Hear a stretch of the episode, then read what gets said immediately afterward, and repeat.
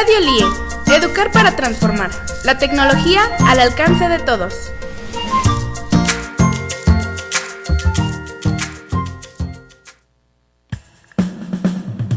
Criterios de calidad de los EVA. Se proponen cuatro ámbitos de análisis. La primera es calidad técnica.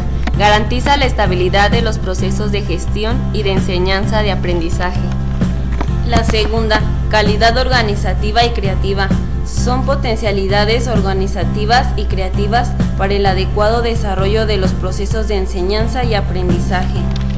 La tercera es calidad comunicativa, posibilidad de comunicación sincrónica y asincrónica, tanto, tanto, entre todas las personas involucradas en la acción formativa.